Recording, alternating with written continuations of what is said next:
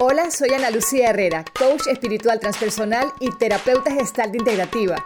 Estás aquí y ahora, un programa encaminado hacia la apertura de conciencia, la transformación del individuo y el crecimiento espiritual.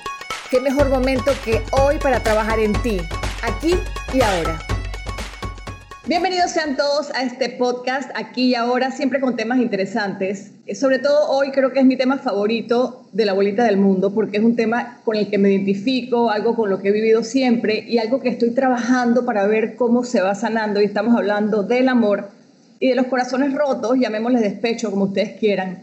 Vemos tantas redes sociales y tantas películas divinas de amor. Por ejemplo, ahora salió la película esta Star is Born con Bradley Cooper y Lady Gaga, y Dios mío, uno quiere que te quieran así, es espectacular, ¿no?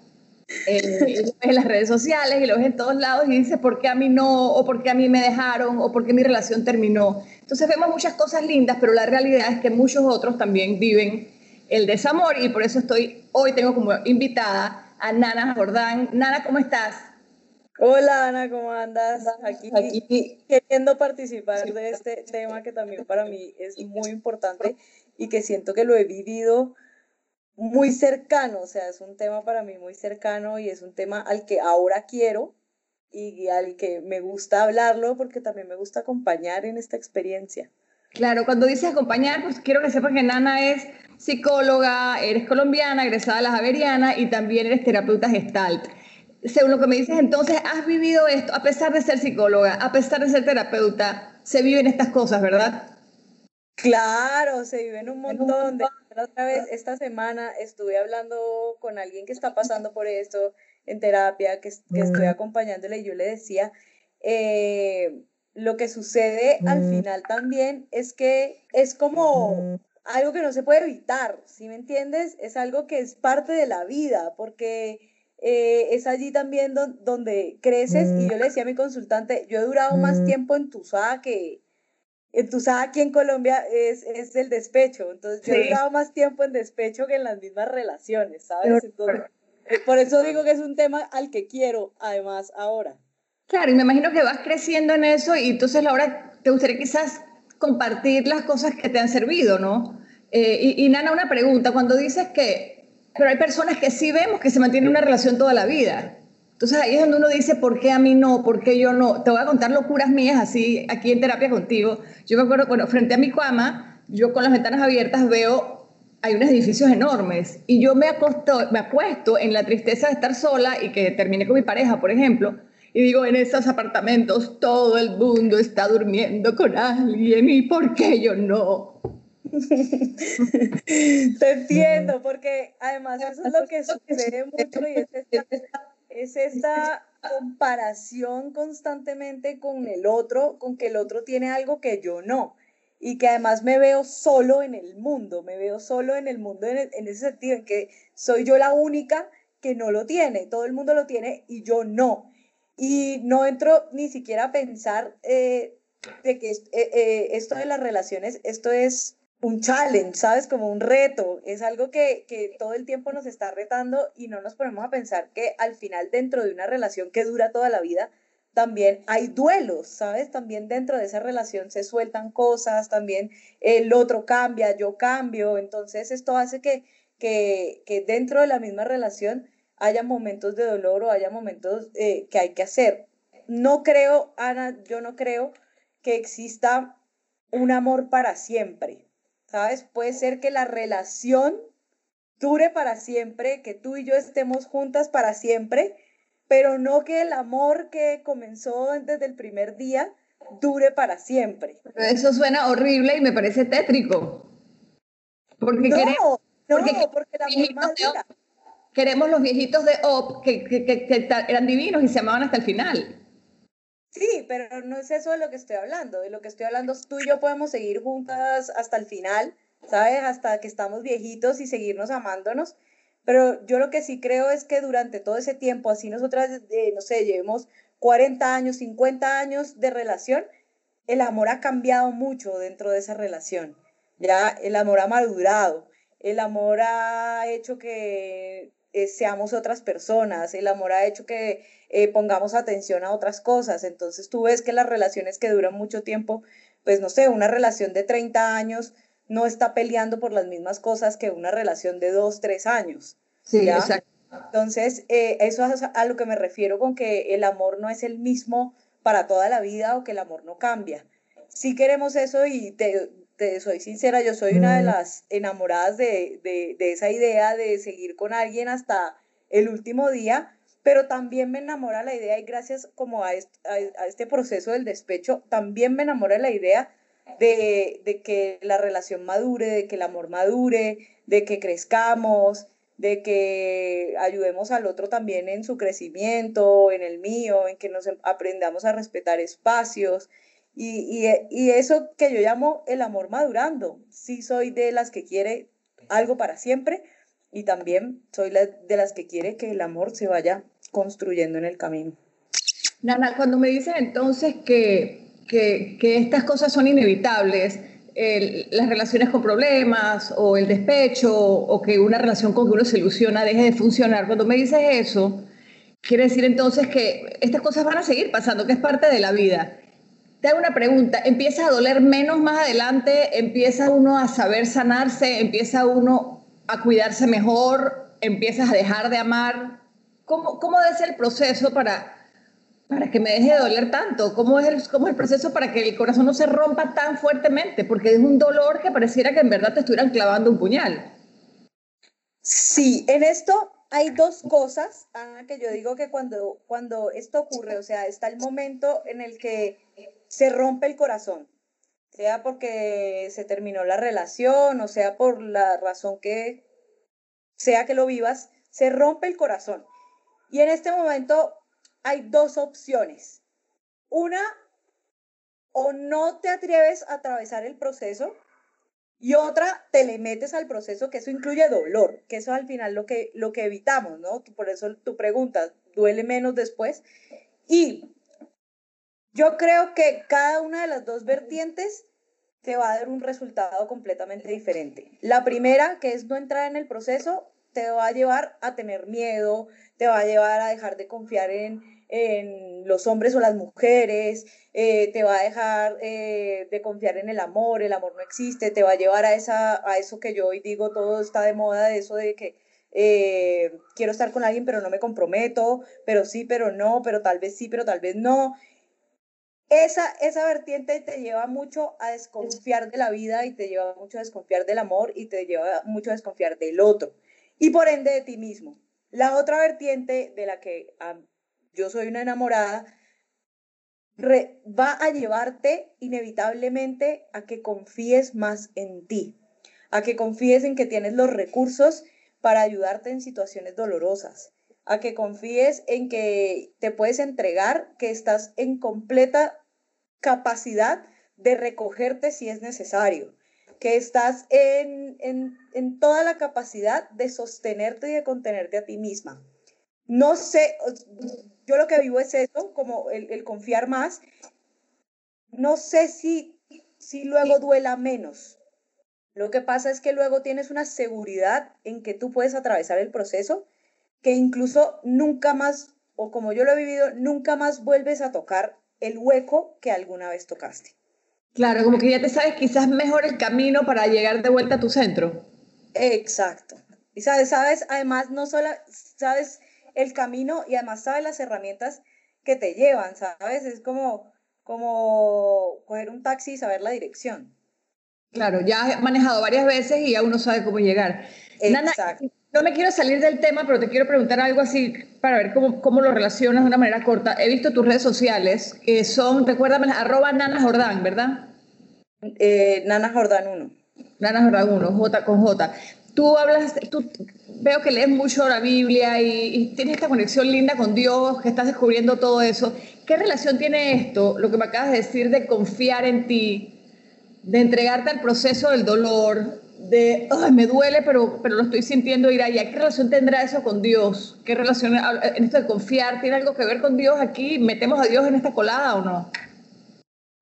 Pues te cuento que yo lo metí. Y también mi acercamiento a Dios y mi acercamiento a la Biblia fue de hecho en un despecho, eh, por allá hace unos seis años más o menos, en el que lo que me pasaba a mí en ese momento era que yo me sentía muy sola. ¿Sabes? Muy sola. Yo sentía que lo que yo estaba sintiendo era un dolor tan gigante que nadie podía saber por lo que yo estaba pasando y yo sentía mucho esfuerzo en querer darle a la gente lo que me estaba pidiendo. Y lo que me estaba pidiendo la gente era que estuviera bien ya, ¿sabes? Entonces, como que me decían que estás en el drama, eh, que tienes que salir ya de eso, que ella no merece que tú sufras esto, que todas esas cosas. Y yo sentía todo ese afán de que tengo que estar bien ya y no podía estar bien, no podía estar bien, o sea, el cuerpo no me daba. Entonces lo que yo hice fue encerrarme, encerrarme en mi, en mi casa, yo no salía de mi casa y lo que encontré a la mano fue la Biblia. Y cuando yo empecé a leer la Biblia, Ana, me di cuenta que Jesús lo que nos quería enseñar era a hacernos responsables de nosotros mismos, a que nosotros éramos los que creábamos nuestra realidad y que éramos responsables tanto de nuestro dolor como de nuestra felicidad.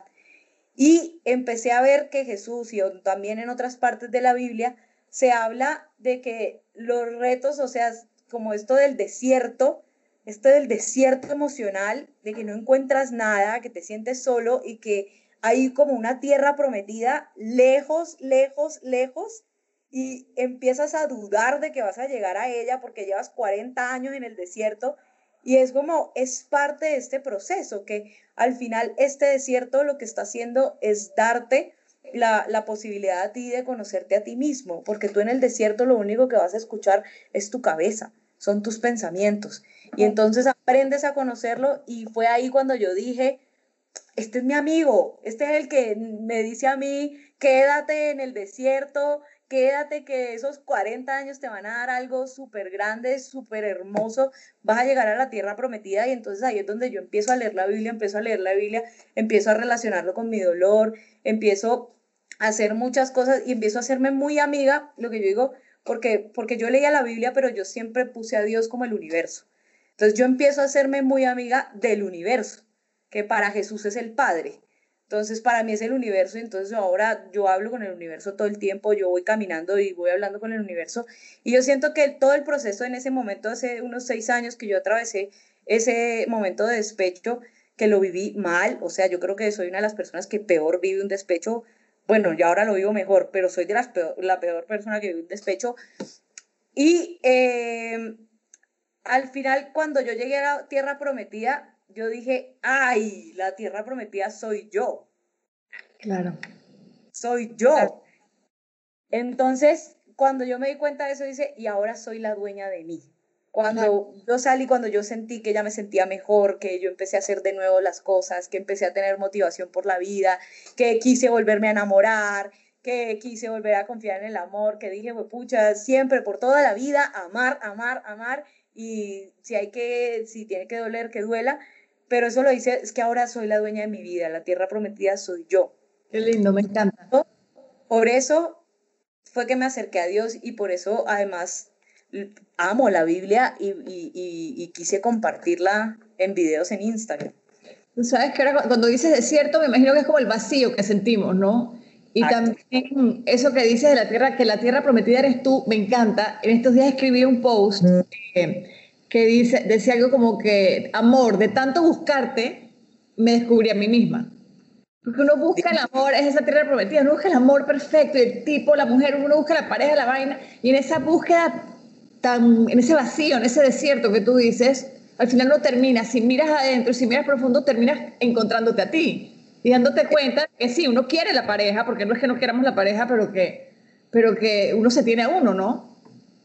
Exacto, y que, y que cuando, cuando te das cuenta que te tienes a ti, te das cuenta que tienes el mundo también. O sea, es como, como que te unes con eso más grande que es el universo, que es Dios, que es el Padre. Claro, y es una filosofía quizás un poco diferente a la que aprendimos, porque sobre todo yo, por ejemplo, uno aprende de, de, de, la película de la mamá y papá perfecto y el niño y la niña, y era como que la familia perfecta. ¿no? Hoy en día quizás son cosas que ya son conceptos que están un poco desarmándose y es difícil, es como que, pero esto no era, esto es lo que estaba bien, estos introyectos, ¿no? Nana, con, esto, con esto de preámbulo, quiero que me regales, vamos a decir unas, es, como hacer un top five, y yo creo que aquí es como un poco frívolo decirlo, pero hagamos un top 5 a cosas que tenemos que hacer para empezar a, para, para, vivir esos despechos. ¿Cómo se vive un despecho de una manera que duela menos o cuál es el camino? Cinco, dame cinco ideas. Dale, te doy un top 5, pero primero es como, eh, te doy el, el, propósito, el objetivo de, de, de, entrar en este proceso y hacer las cinco cosas que se me van a ocurrir. Ajá. Entonces, eh, el objetivo es, con, es llegar a la tierra prometida, es conocerte a ti misma y es como, yo siempre lo he visto como un túnel, ¿sabes? Que entras en el túnel, durante el túnel vas a tener cosas que no te van a gustar, que te van a hacer sentir incómoda, que te van a dar miedo y cuando sales del túnel vas a ser otra. El propósito es ese, ser otra. ¿Por qué? Porque si no te vas a quedar toda la vida repitiendo las mismas relaciones una y otra vez. ¿sabes? Entonces te vas a encontrar con el mismo hombre o con la misma mujer una y otra vez. Y vas a vivir los mismos conflictos y vas a, a, a estar enredada en las mismas cosas. Entonces, el proceso de decir sí, yo le entro al, al, al despecho, es darte la oportunidad de convertirte en otra persona en darte cuenta de tus miedos, en darte cuenta de tus fantasías catastróficas, de las creencias limitantes, de lo que crees acerca del amor y de lo que crees acerca del dolor. ¿Sabes? También nos han dicho mucho que no somos capaces con el dolor, que el dolor hay que evitarlo porque no vamos a ser capaces de soportarlo. Y la primera cosa es saber que sí, y que es el dolor el que te va a cambiar y entonces podrás al final, cuando salgas del túnel, podrás tener una relación completamente diferente a las que has tenido antes. Es un poco también un objetivo de darte cuenta de que no te vas a morir de eso, pero darte cuenta también de, fortalecerte, de cuando salgas del túnel, eres una tú, sin dejar de ser tu forma de ser ni nada, es, un, es un tú fortalecido, ¿no? Exacto. Yo, yo siempre he dicho y siempre le digo a mis consultantes, confía que la esencia no cambia. Mm. Entonces, está tu esencia y vas a salir con nuevas herramientas que te llevas para tu vida y que te van a servir para siempre. Y ya. Entonces, en este top 5, yo creo que lo primero es aceptar el dolor. Acepta que duele. Pasa mucho, Ana, que es uno de los duelos, porque yo veo el despecho como un duelo, un duelo normal, común y corriente. Y es uno de los duelos que no es permitido. ¿sabes? No tenemos permitido sufrir por otro, llorar por otro, que la partida del otro nos duela. Entonces, y ahí, entran, ahí, entran, nuestras amigas que nos dicen, es que, ay, nana, no seas pendeja, olvídate ese man que no vale la pena, olvídate esa tipa que no sé cuánto, esa gente no vale la pena, no seas boba, pero sí, mira, te voy a presentar a otra persona. Enseguida te quieren, uno mismo quiere como tapar esa herida con irse una noche de rumba y conseguir una persona o no, inmediatamente hoy en día, cambiando la tecnología, ya empiezas a chatear, a buscar en tu chat a ver quién tenías por ahí colgando, ¿no? Usted le dice, ¿qué arrocito tenías en remojo así como para ver de quién te pegas de vuelta? Porque, porque sí, como que pareciera que viene ese vacío nuevamente, ¿no? Exacto, y ahí hay una cosa y es que pasa que, que nosotros y la sociedad también, el entorno en el que estamos, le tiene miedo al dolor. Entonces es como, yo no sé qué hacer con tu dolor, entonces yo mejor te saco de aquí, te llevo a la discoteca, te presento a otro o a otra, pero es como que yo no sé lidiar contigo. Entonces no sé qué hacer por ti, no sé cómo ayudarte, entonces prefiero que no lo vivas. Y entonces, como el otro también le tiene miedo a mi dolor, entonces yo le tengo miedo a mi dolor. Y al tenerle miedo a mi dolor, también quiero salir corriendo y también quiero que esto se acabe, que esto que estoy sintiendo se acabe porque yo no sé manejarlo, nadie me ha enseñado a manejarlo, creo que me voy a ahogar en mi dolor, creo que esto me va a matar, ¿sabes? Es como si yo le entro, no salgo nunca. Esa es una fantasía catastrófica. Si yo entro en el dolor, no voy a salir nunca. El miedo de la depresión, de que si me da de, de, que si yo entro en este dolor, luego voy a tener depresión de por vida, ¿sabes? ¿Cómo, cómo salgo de aquí donde entro? Me da risa que eso que me dices que, que uno quiere salir corriendo del dolor, entonces típicos, nos hacemos el viaje a la India, ¿no? Entonces, el viaje a Chile, te quieres a Colombia, los Alpes suizos, y eh, cuando llegas al Alpe suizo y estás trepado ahí en el Mont Blanc, donde sea, ¡puf! está el mismo sentimiento ese que acabas de decir, ese dolor sigue allí. Entonces uno como que trata de taparlo con, con todo lo que acabas de mencionar, pero sigue allí. Entonces tu invitación aquí es entra a esa emoción, pero entonces, ¿cómo le entro a ese dolor? Cuando tú dices, entra al dolor, hay, una, hay una frase de eso que estás diciendo, el viaje a la India y no sé qué y tal, y todo esto, hay una frase que, que yo le digo a la gente a veces y es, todo esto que haces al final, reprimir, reprimir ese vacío y esa frustración y ese dolor interno, lo reprimes y cuando lo reprimes, eso aplaza el proceso, pero no lo cancela. O sea, que viene de todas maneras esto. En algún momento te va a tocar y ojalá, yo digo, yo soy de las partidarias de, ve haciendo uno por uno, imagínate tú por allá haciendo cinco despechos. Sí, no hablando de los problemas en la vida, las cosas, ¿no? Eso que me dicen me recuerda el libro este que no sé si lo has leído, imagino que sí, Conversaciones con Dios, en donde, en donde el Dios de este libro te dice, pero no hay apuro, tú hazlo, si quieres en esta vida, en otra, o sea, haz las cosas como quieras. Si quieres no tienes ni, ni siquiera que ser bueno en esta vida, pero de que va a pasar, va a pasar. Lo que él dice es que vas a volver al amor, que es ir a tu esencia, ir a, a sentir, ¿no? Él, él te dice como que tú puedes sanarte hoy o puedes sanarte en 20 años. Él no tiene apuro. Y es que, tantos dolores y que tantas cosas que, no, imagínate, heridas de la infancia que uno se va guardando. Entonces yo llego, Ana Lucía, que estoy hablando de mí, a los 45 años a la escuela en Bogotá, donde te conocí, pues con miles de enredos y era porque tenía dolores de la, de la, infancia y cositas viejas que no había trabajado en su momento, ¿no? Obviamente. Y, bueno, llegó cuando tenía que llegar también, ¿no? Obvio, pero por eso yo siempre, digo, no, lo cancela.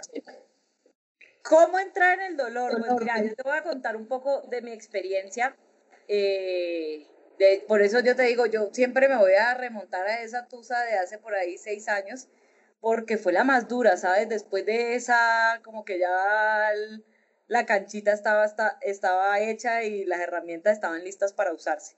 Pero entonces esa tusa, yo dormía, Ana, todo el día.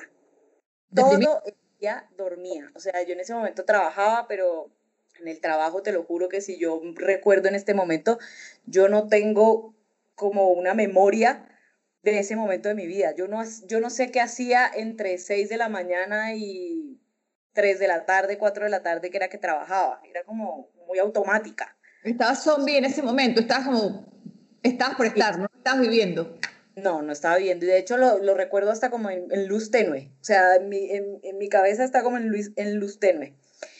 Y dormía todo el tiempo y dormía todo el tiempo y mientras, no sé, yo en donde más sentía el dolor eran en esos momentos en los que me despertaba. Yo me despertaba y era como, ¡ah! Yo también, a mí me pasa que me desperté.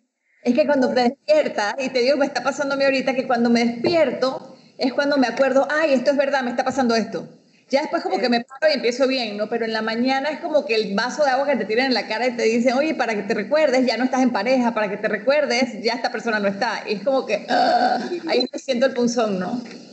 Y es durísimo porque está, eso es importante lo que estás diciendo, es verdad, o sea, es como, yo lo que sentía era como si estuviera, eh, no sé, una energía o algo ahí que apenas yo me despertara, me iba a recordar absolutamente todo. Y entonces, no fuiste elegida, entonces te quiere más a alguien más que a ti, y todo esto es como, no eres suficiente, eh, hay alguien que mejor que tú, y es como, pucha, todos estos miedos, y, y entonces un día que yo me desperté y empecé a pensar todo esto, y luego llegué a un pensamiento y dije, si yo no me quedo despierta, yo nunca voy a salir de esto.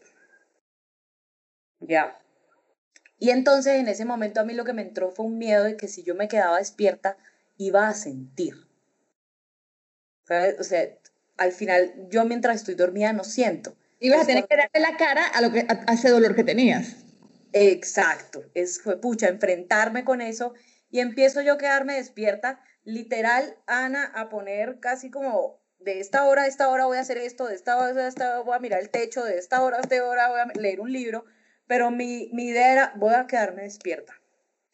Cuando yo me empiezo a quedar despierta, claro, empieza a abrumarme toda la frustración, la rabia, la tristeza, el enojo con mi ex, el enojo con la vida, el enojo con, no sé, con yo hice y que no debía haber hecho según yo y todo esto.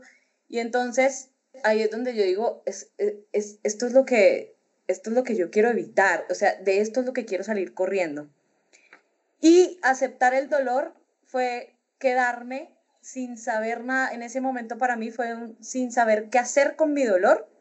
Me quedé quieta. Fue un momento en el que yo estaba despierta, pero estaba quieta. Yo solo sentía. Sentía. Sentía ansiedad, sentía frustración, lloraba, lloraba mucho, lloraba mucho, mucho, mucho. Y empecé a dejar de tenerle miedo a mi llanto porque al final una, una vez me eh, terminé de llorar y me vi en el espejo toda hinchada y dije, cuando lloro, lo único que sale de llorar es que me duele la cabeza. Y la, cuando la cabeza me duele, me tomo una acetaminofén y ya, se arregla. Entonces ahí dejé de tenerle miedo a mi llanto y dejé de tenerle miedo a, a como a que no parara. Yo pensaba que si yo empezaba a llorar, no iba a poder parar de llorar. Me iba a quedar llorando y llorando, que iba a ser como... Entonces cuando vi, me di cuenta que el llanto paraba solo, que después de que yo lloraba, podía llorar, al principio lloraba mucho, podía llorar una hora, hora y media, y luego el llanto paraba solo. Y entonces ahí yo dije, ah, la emoción se agota, la tristeza se me agota. Y de verdad, se consume sola sola. Yo en ese momento ni siquiera sabía que yo me la consumía. Era como que se consumía sola. ¿Sabes? Entonces yo estaba, no sé, eh, eh, cuando me daban ganas de llorar, yo buscaba mucho el, como el piso. Yo, yo ahorita creo que lo que necesitaba era como que la tierra me sostuviera, sentir que la tierra me sostenía. Pero yo no podía llorar en la cama, yo no podía llorar en la ducha, yo no podía llorar sentada, yo tenía que acostarme en el piso. Entonces, cuando me acostaba en el piso y luego, no sé, después de que dejaba de llorar, literal, Ana, te cuento, yo estaba ahí en el piso y era como, bueno, ya, ¿y ahora qué voy a hacer? ya lloré, ya, y ahora qué voy a hacer, ¿no? Pues me tengo que parar y hay que comer algo, porque no sé qué hora es, sí, ya, o sea, como que me quedaba sin, sin, como como un espacio vacío, como que ahorita esto lo, lo ocupaba en dormir, lo ocupaba en el sufrimiento, lo ocupaba en el dolor y ahora que ya lloré, me quedaba un espacio vacío. Ya que ahí entendí una vez lo que decía nuestro maestro Jorge, que decía el, el, el vacío fértil. Y entonces yo empecé a sentir el espacio vacío y era literal, yo sentía, ¿y qué hago ahora? Y ahí fue que yo empecé a relacionar, esto es lo fértil. Aquí es donde yo puedo meter cosas. Sembrar. Exacto. Aquí es donde como ya tengo espacio, entonces, no sé, puedo leer un libro o puedo hacerme comida o puedo salir a caminar o puedo llamar a alguien. Wow. Y así fue que yo dije, esto es entrar en el dolor, dejar de tenerle miedo a que no voy a saber qué hacer con el dolor. Al final el dolor tiene un momento, me da algo, me da una, una emoción, esa emoción si la dejo ir se va a agotar y luego de eso va a llegar un, un aprendizaje. ¿Ya? Entonces es como que el dolor tiene un ciclo. Y si yo entro, dejo también de tenerle miedo. Es como exprimir una naranja y sabes que con lo que me cuentas siento que es como que es una computadora llena de información y es como hacerle download y como que, que se vaya por la... Es como, es como sacar eso, ¿no? No evadirlo, sino bueno, te, doy la cara, es, vivirlo, es exprimirlo, chuparlo todo y se va a acabar, y se acaba. Exacto, se acaba y lo, lo, mejor de todo de que se acaba y es que cuando se acaba tú aprendiste mucho de él. Yo siempre le digo, también cuento a la gente y decía, eh, claro, cuando yo empecé a ver que esto pasaba, que yo lloraba, que me quería acostar en el piso, que me acostaba en el piso, que lloraba y se agotaba, cuando yo vi que eso era un ciclo, entonces luego empecé a jugar a ponerle cronómetro.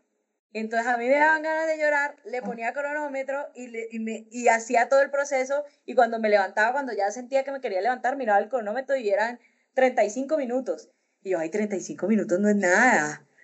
o sea, entonces cada vez que iba, que iba, que me pasaba eso, yo decía, bueno, son 35 minutos de mi vida, el, el día tiene 24 horas y yo voy a pasar 35 minutos aquí y luego sigo viviendo. Eso te ayuda el miedo a eso. Es como que, ah, bueno, tampoco es tanto, ¿no? Exacto, le perdí el miedo y luego empecé a jugar también con, cómo es mi ansiedad y entonces donde la siento, la siento en el pecho, pero la siento también en los brazos, en las manos. Entonces cuando me estaban, o sea, empecé también a jugar y hoy, cuando, no sé, cuando me está dando ansiedad por alguna cosa, lo relaciono mucho con las sensaciones físicas. Y digo, ah, va a pasar esto. ¿Cómo me puede ayudar? Una, una herramienta. A mí me sirve caminar, entonces yo me paro y camino o a mí me sirve llamar a mi amiga, entonces llamo a mi amiga, oye, ¿puedes hablar conmigo en un momento? Sí, dale. Entonces es como que ahora tengo muchas más herramientas para apoyarme a mí misma. Yo, me imagino que aquí surgirán las personas con las preguntas que dicen de que, bueno, pero ¿para qué te quieres meter en esa locura? ¿Para qué? Recordamos que la idea de esto es, eh, es agotar ese sentimiento, que, que, porque es que si no lo vas a llevar contigo toda la vida como un pulsoncito que está ahí hasta que no lo atiendas no, no, no vamos a salir de eso. Y lo otro es que hablas, Nana, mucho de, hablas mucho de sentir, más no de pensar. Yo creo que cuando le metemos tanta mente a lo que dijiste, que te acuerdas que nos despertamos, nos despertamos y es, ¿y por qué está con otra persona? ¿Y por qué no me escogió a mí? ¿Y en qué fallé? Cuando le metemos a la mente y la mente se vuelve loca, piensa, piensa y piensa, nos pone peor. La, la mente nos vuelve locos y quizás tu recomendación aquí es ir hacia sentir y quizás deja la cabeza loca un tiempo, ¿no? Sí, lo que pasa es que eh, en la mente hay muchos miedos y hay muchas creencias eh, que te limitan a vivir tus, tus procesos de vida. Entonces, eh, cuando le haces caso a la mente, la mente te va a decir que no entres, porque eso ahí es doloroso y de pronto no puedes con eso. Entonces, la mente al final, sí creo que la mente es una gran aliada, pero después del proceso de sentir. Cuando ya has pasado por ese proceso, la mente llega y te dice, ah, bueno, no están, no están tenaz. Entonces, por eso luego en otro dolor te va a dejar entrar más fácil. ¿sabes? Luego la mente te va a decir, dale, que esto lo solucionas. Y, pero también yo veo la mente, eh, estoy de acuerdo con lo que dices, sí es una aliada para sumar y restar, pero también es una enemiga muy grande porque, y te lo digo aquí desde mi vivencia con este, estos temas, la mente me empieza a meter estas fantasías en la cabeza, no las bonitas de Castillo, sino que también te mete cosas como que típico que no te llamó por esto y lo otro. Seguro que se fue con otra. Seguro que es que ya no te quería. Ay, es que tú eres fea. Y la mente te empieza a, hacer, a decir cosas muy dolorosas que realmente yo pienso que no sirven para nada, Nana, porque, porque es que ya yo no puedo saber eso. O sea, ¿cómo yo corroboro lo que está diciéndome la mente? Entonces es como una locura que no me sirve para nada, no me está aportando. ¿Me explico? Exacto, aporta, pero yo, yo creo que la mente tiene, eh, eh, empieza como a querer cuidarte, a querer defenderte, pero en realidad mm, no, no, ayuda mucho. Por eso digo que entra después. Es como que en ese momento en que la mente empieza a decirte todas estas ideas raras y que no tienes como manera ni de comprobar y que si comprobaras no te sirven tampoco para nada comprobar. o sea, ya terminaste igual. Es como pararla y decir, bueno, dame el permiso de sentir, cuando yo entro en este, en este proceso de querer callar la mente, lo primero que voy a hacer es sentir y es como dejarme sentir, dejarme sentir y que la mente entre después, ¿sabes? La mente, que la mente entre cuando ya estás integrando, cuando ya estás diciendo, ay, esto no fue tan malo y ahora sé esto de mí y ahora tengo esto nuevo. O sea que me da risa, Nana, porque dijimos que íbamos a hacer un top 5 y vamos apenas por el primero y ya vamos por casi la mitad del programa y no importa, me quiero quedar en este punto. Si terminamos bien y si no hacemos otros podcasts, eh, en, esto de permitirte el dolor, yo te preguntaría, ah, sí, está bien, pero tú sabes la depresión, ¿cuál es el riesgo entre una depresión y entre permitirte el dolor? Porque, porque también sí sé que eh, cuando uno se deprime hay un tipo de de indulgencia y de victimismo y me quedo aquí, miren, y, entonces ya ahí te fuiste en una depresión, como lo que tuviste tú, que me dices, estuviste tres meses o no sé cuánto tiempo, que no vivías. Entonces, ¿cuál es el punto ahí entre siento el dolor o, o me deprimí? El punto entre sentir el dolor y deprimirse es el objetivo con el que lo haces. Cuando tú decides sentir el dolor y te permites sentir el dolor, tienes un objetivo de conocerte, tienes un objetivo de conocer tu dolor y tienes un objetivo de, lograr salir. Que habíamos dicho que era el objetivo de llegar a la tierra prometida, ¿no? O de, de, llegar a la tierra prometida. En la depresión no hay intención de soltar. Cuando tú te quedas en la depresión, no hay intención de soltar.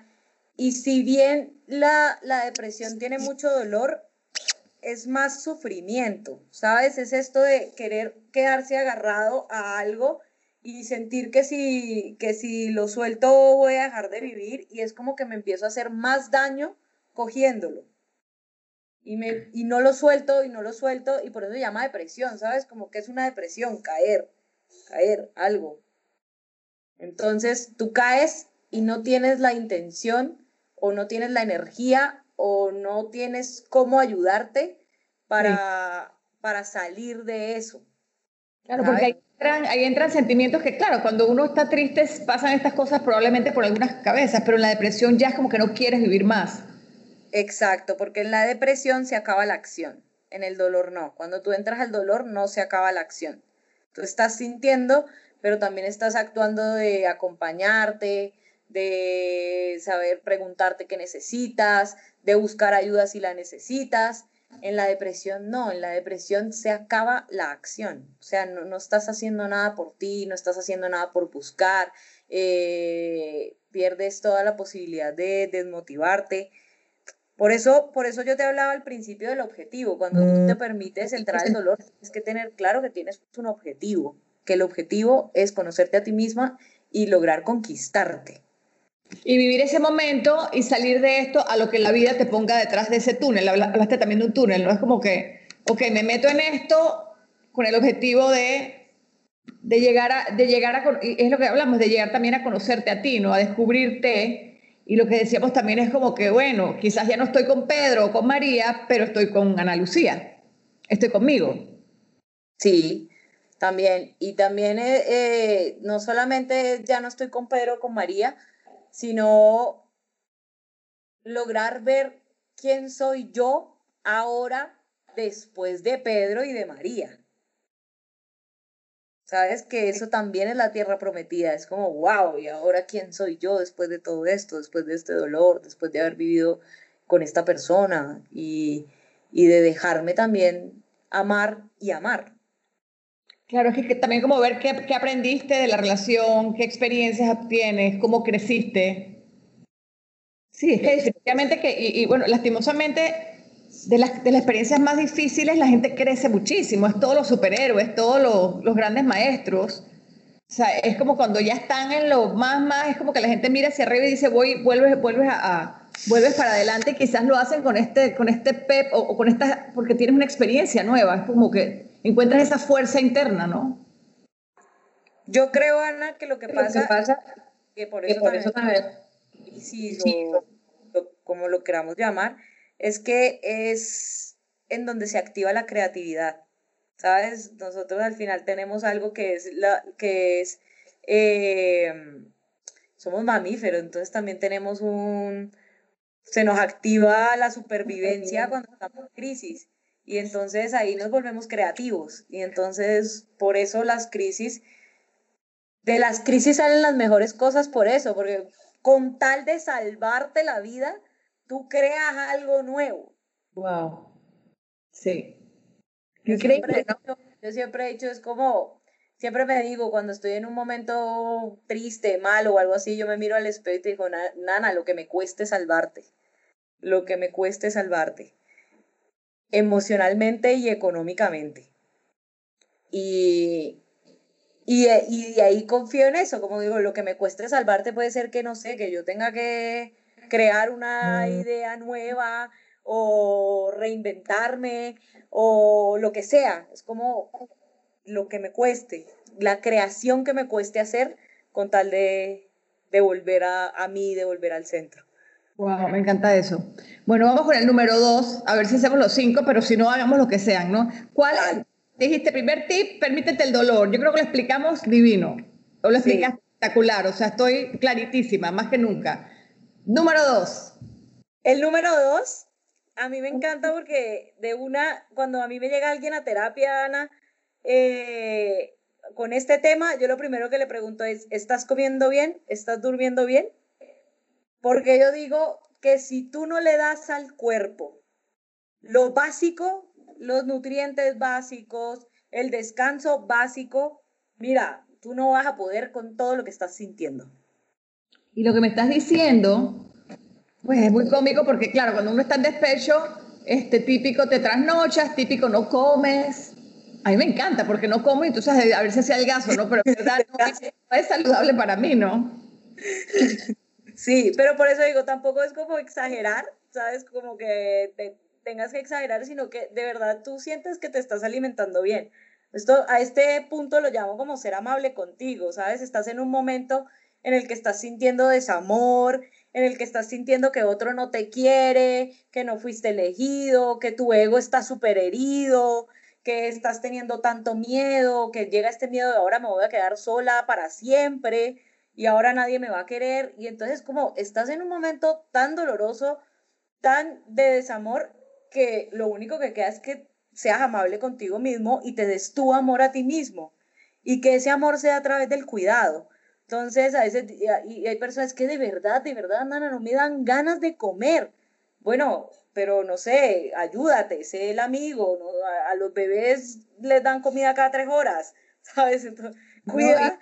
Y, además allá de la comida, yo creo que podríamos entrar aquí desde bañarte, o sea, bañate rico, eh, córtate las uñas, píntate las uñas, córtate el cabello, sácate las cejas, yo no sé, sobre todo las mujeres que tenemos mil cosas que hacer, ¿no? Pero pero en verdad uno sí, uno piensa como a dejarse en el olvido. Entonces, tras de todo lo que me acabas de decir, que te dejaron, que no te escogen, te ves al espejo y peor, o sea, es como... Exacto, y entonces caes en una cosa, el otro no me quiere y yo tampoco me quiero. Entonces peor, es como que ahora sí, entonces no me quiere, si yo no me quiero, entonces tampoco me quiere Dios, tampoco me quiere nada, y entonces como que ya nada tiene sentido. Entonces como en este momento en el que todo está siendo tan doloroso, por lo menos que tú seas tu amiga y que tú te acompañes en eso. Yo les digo a veces, listo, no te da apetito, pero sabes que tienes que comer, entonces come algo suave, no sé, cómete un sándwich, cómete unas fresas. Yo soy súper fan de las fresas porque eh, las fresas, no sé, ayudan a subir el...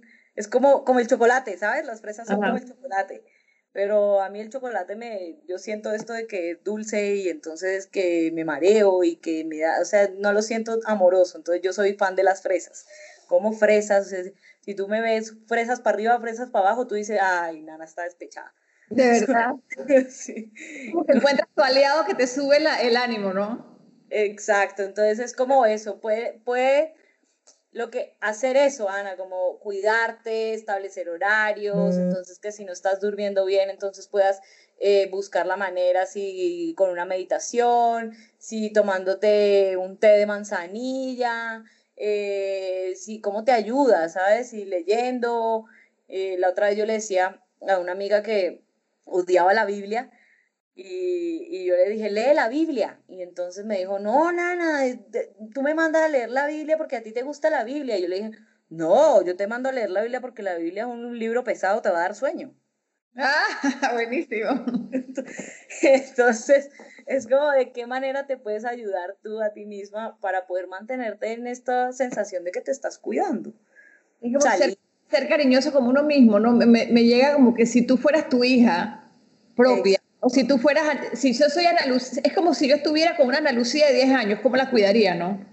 Exacto, sí. Y es así, mucho así, yo a veces lo vivo así también, yo me pregunto, ¿qué quieres, Nana? ¿Qué quieres? Y entonces, no, quiero, ver televisión, quiero ver televisión todo el día, te paso el control y voy, me paro y cojo el control y es como, ya, aquí me quedo. Es cuidarse. Ese es para mí el segundo y creo que es el es como algo que, te mantiene, ¿sabes? Que te permite atravesar el proceso. Cuando tú sabes que eh, te estás permitiendo entrar al dolor, también sabes que además estás teniendo esta base que es cuidarte a ti misma, que eres tu aliada, que te estás dando eh, cariño, amor, y entonces lo que te permite seguir caminando en este proceso doloroso. Como una base. Tú sabes que con este punto número dos de los cinco se nos acabó el tiempo. Y entonces me parece genial, me parece fantástico. Sí, es que este es un tema que esto uno se puede quedar hablando, Ana. No, y me parece, me parece fantástico porque nos volvemos a reunir, a hacer los otros tres puntos, que no sé cuáles son los que ibas a decir, y, y, les queda a los que nos están escuchando como otro episodio de aquí ahora. Eh, ¿Estamos de acuerdo? ¿Te parece, Nana? Me parece, y me parece que estos dos puntos además eh, son los dos primeros puntos que ayudan a decir, hágale, pues yo le entro. Sobre todo, sobre todo, el primero que es como, es, da miedo, como dices tú, el primero, y es como que Respirar es como meterse a la piscina fría, ¿no? Sí, pero además eh, digo los dos porque tienes como eh, las dos antorchas. Sí. El, el, listo, la valentía de le entro a esto doloroso y el amor que me va a sostener y que yo misma me, me acompaño y me ayudo. Exacto, es como que te metes en este túnel pero estás contigo, siempre sabiendo que estás contigo y ese contigo es en cariño, es en alimentarte bien, en peinarte, en cepillarte los dientes, en bañarte, en, en, en sentir, es, lo que, es que me dijiste algo que me, me, dejó como que wow, o sea, la persona otra ya no te quiere, digamos, el tipo ya no te quiere y entonces encima tú no te quieres, no. Descansado, no puede ser, no puede ser. Entonces vamos a, y ahí, eso, eso va mucho hacia el amor propio, ¿no? Es lo que es, es bueno, pues si la otra persona no te quiere, por lo menos tú, tú te tienes a ti, te quieres tú, ¿no? Exacto. Nana, muchas gracias por estar aquí. Eh, recuerden seguirla, sus redes sociales son arroba nanajordan1. Sí. Eh, terapeuta gestal, psicóloga, y me da risa cuando hablaste de Jesús y dijiste que Jesús... Eh, dijiste algo de Jesús y pensé, ¿será que Jesús es gestaltista? Porque dijiste como que Jesús nos enseña a ser responsables. Sí. Eh, adultos, y eso es una de las herramientas que nos enseñan en las, en las Gestalt, ¿no?